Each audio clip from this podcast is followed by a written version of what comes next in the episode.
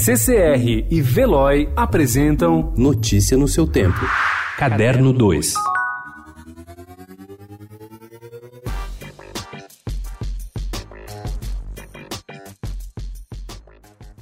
A atriz Regina Duarte aceitou participar de uma fase de testes na Secretaria de Cultura de Jair Bolsonaro. O Palácio do Planalto diz que ela estará em Brasília na quarta-feira, no cargo que era de Roberto Alvim, demitido na sexta-feira passada. Estamos noivando, disse a artista após o encontro ocorrido ontem à tarde no Rio de Janeiro. O comunicado não deixa claro se ela aceitou o convite. Segundo apurou o Estadão, a ideia do governo é que a atriz ajude a pacificar o setor, um dos pontos fracos neste início de gestão Bolsonaro. Regina ficará subordinada ao ministro do Turismo, Marcelo Álvaro Antônio, mas com relação direta com o presidente. In your own time, gentlemen. Must be something big if the channel's here. You have a brother in the 2nd Battalion. Yes, sir. They're walking into a trap.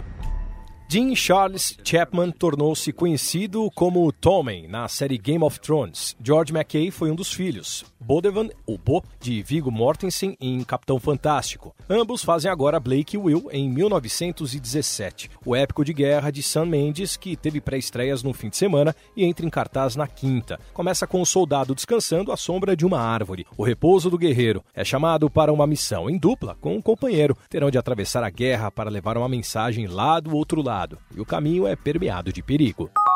And the actor goes to Parasite.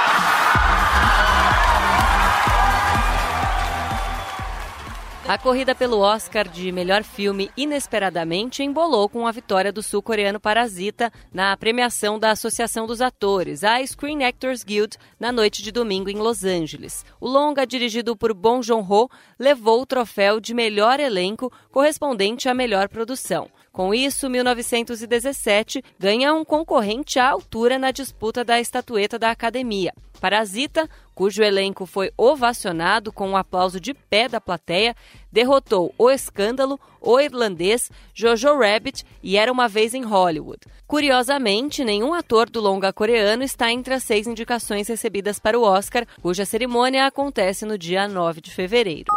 A partir do dia 21 de janeiro, o cinema do Instituto Moreira Salles Paulista, em São Paulo, recebe uma retrospectiva do cineasta japonês Seijun Suzuki, que ficou conhecido por seu trabalho iconoclasta e seu senso de humor particular, além de trabalhar com a desconstrução espaço-temporal em filmes como Tóquio Violenta e Portal da Carne. Suzuki teve uma carreira longeva, de cerca de 50 anos, quando produziu filmes formativos para nomes como Quentin Tarantino, Jin Jarmusch e Takeshi Kitano. Serão apresentados 17 filmes, 15 em cópias em 35mm, com o apoio da Fundação Japão. As sinopses da mostra foram escritas pelo crítico Rui Gardner. Notícia no seu tempo. Oferecimento CCR e Veloy.